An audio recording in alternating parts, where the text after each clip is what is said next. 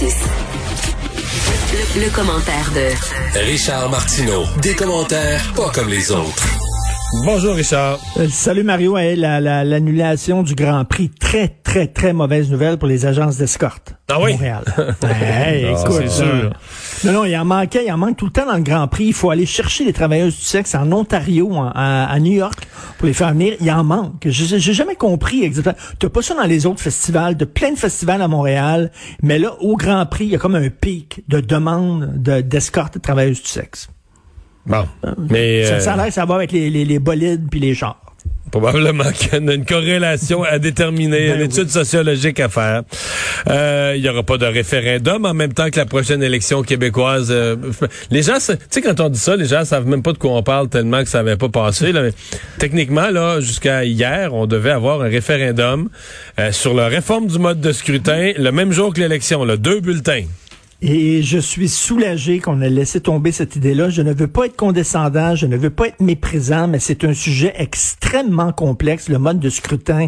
Et je ne sais pas, je me demande si monsieur et madame tout le monde là, peuvent saisir tous les tenants et les aboutissants.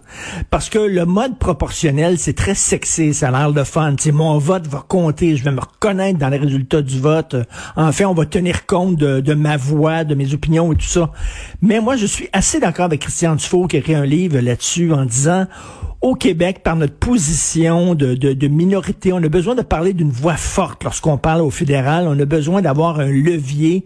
Et euh, c'est important pour nous d'avoir des gouvernements majoritaires, surtout lorsqu'on confronte Ottawa. Et là, est-ce que c'est vraiment une bonne chose pour le Québec d'avoir un gouvernement à l'italienne avec un paquet de petits partis qui s'engueulent, qui sont jamais d'accord et tout ça?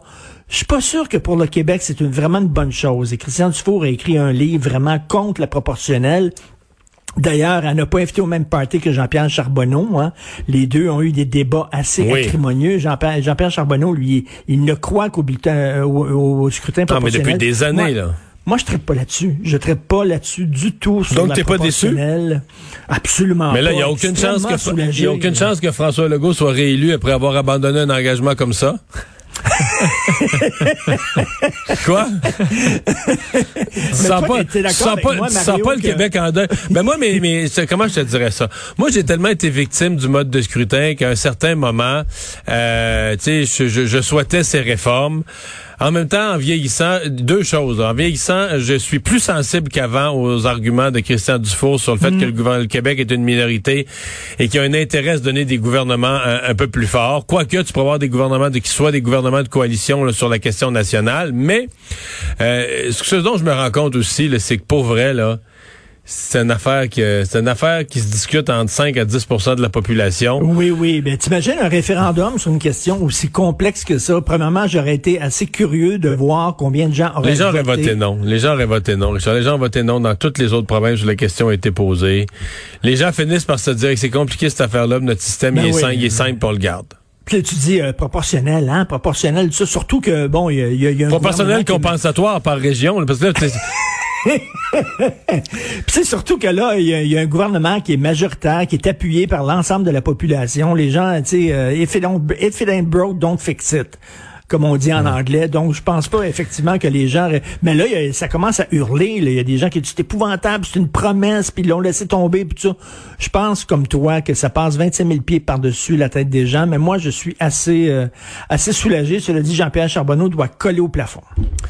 Richard, on a tous été euh, attristés par cette nouvelle hier concernant euh, ce, premier, ce décès euh, relié à AstraZeneca et euh, tu voulais revenir sur, entre autres, la réaction de, de sa famille à cette dame-là et son mari. Écoute, là, fantastique. Là, Euh, n'importe qui aurait, eu peut-être le réflexe de dire ça n'a pas de bon sens. Veut dire, Il y a des pays qui l'ont euh, interdit AstraZeneca. Le Danemark, on dit non. Comment ça se fait qu'on a laissé passer ça? J'ai perdu ma femme, puis tout ça. Tu sais, des, des réactions épidermiques, des réactions de colère. Qui auraient été explicables, Tout le, monde, tout le monde aurait compris tout à fait. Tout le monde, écoute, j'aurais j'aurais été le premier, là, vraiment. Là. Ma conjointe meurt euh, d'une thrombose suite à un vaccin. C'est certain que j'aurais eu une réaction épidermique. Cet homme-là, tout de suite, appelle au calme en disant, écoutez, il faut continuer à se faire vacciner, tout ça. Vraiment, là. Je lève mon chapeau. non, c'est sûr que c'est beaucoup de, sagesse, et de beaucoup de sagesse et de recul. Là. de prudence, de d'élégance aussi. Là, j'en parlais ce matin avec Félix Séguin, puis il me disait quel réflexe élégant. Et effectivement, euh, est-ce que tu penses, toi, que ça va, ça va avoir un effet? Est-ce que ça va sur, freiner le, sur le vaccin l'ardeur AstraZeneca, c'est sûr. Sur Pas, pas sur la vaccination en général, je pense. Non. Ben, est-ce que ça va changer l'opinion de ceux qui étaient déjà prêts? Il reste que, euh, c'est fou à dire, mais peut-être pas en Colombie-Britannique, peut-être pas dans d'autres parties du Canada, mais le fait, c'est la seule au Canada, mais c'est une Québécoise. Moi, je pense que oui, au Québec, il y a un... Tu sais, t'as mis un visage là-dessus, il y a un impact. Là. Je te dis pas qu'il n'y a plus personne qui va... Mais de toute façon, on s'entend, il en reste un peu dans les cliniques actuelles, mais il n'y a pas d'autres livraisons d'AstraZeneca. C'est ça, là. Il y a- On peut se faire vacciner euh, dans une demi-heure à Montréal avec un AstraZeneca Avec- ouais, et ça c'est ça. trouve pas vraiment preneur. Ce soit quand même un signe aussi. Elle avait 54 ans, peut-être les gens un peu plus euh, vieux de son âge et tout ça. Je pense pas que J'ai vu, euh, j'ai vu une étude, de, je pense que c'est de Harvard aujourd'hui, euh, sur euh, justement ça, c'est-à-dire tu prends un groupe de population, puis tu dis combien de décès t'évites de la COVID, puis combien de décès tu risques du vaccin. Pour les personnes de, 5, de 59 ans et plus, ou de 50, non, de 50 ans et plus, euh, là tu risques euh, de la COVID 600 cas, 600 décès. Puis pour, euh, pour un million de population, tu vas avoir un décès potentiellement du vaccin. Mais plus tu rajeunis, plus la monnaie t'arrive quand même chez les gens plus jeunes où euh, ben là tu pourrais avoir sept décès du vaccin pour un groupe qui aurait eu six décès de la COVID. Et là, vraiment, là, pour ces groupes plus jeunes-là, le AstraZeneca, il n'y a plus de logique de vaccination, il n'y a plus de logique de santé publique. Donc, la question de l'âge, de l'avoir mis pour les 55 ans et plus, 45 ans et plus, la, la question de l'âge semble, en tout cas selon cette étude-là, assez pertinente. Là. Ouais, ouais, ouais, ouais.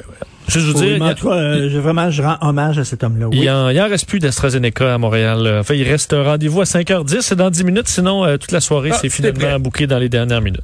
Bon. Mais euh, parce qu'on l'a annoncé à Cube Radio, c'est rempli. Ça s'est garoché. Euh, tu veux me parler des bonnies euh, des cadres à la SAQ? Oui, la SAQ arrête pas de nous dire, euh, avec Hubert Sassi, la modération a bien meilleur goût. Et euh, donc, si je comprends la SAQ, la modération a bien meilleur goût, faut pas trop boire. C'est quand les ventes diminuent qu'ils devraient se donner des bonnies.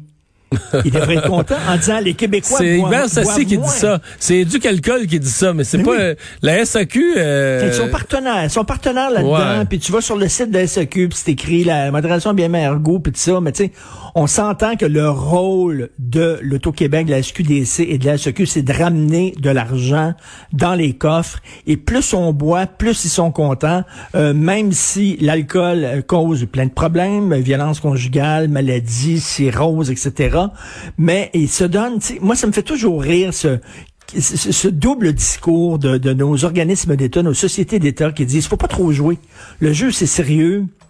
C'est rien qu'un jeu, faut que ça reste un jeu. La modération a bien meilleur goût, etc.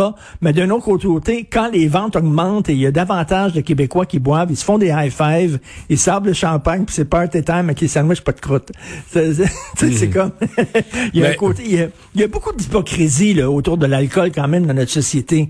C'est comme euh, euh, J'ai vu une. euh, J'ai j'ai- j'ai vu une affichette euh, récemment qui m'a fait sourire qui disait quelque chose du genre l'alcool ne règle pas tous vos problèmes, mais le lait non plus.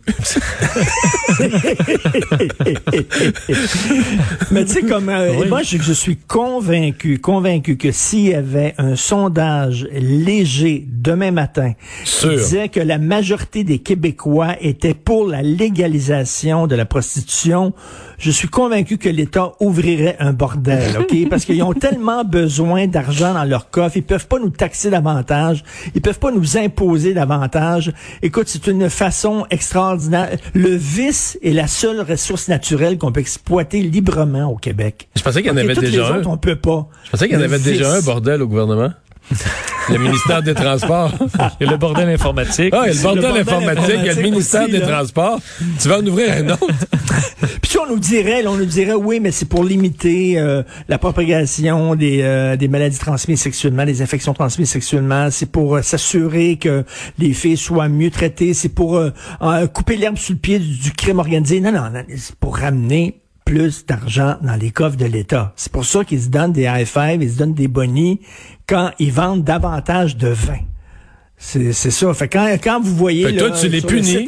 Toi, ça, ça te choque, tu les punis, puis t'en achètes pas. Point, c'est tout. Hop, tu dirais pas ça de même, hein?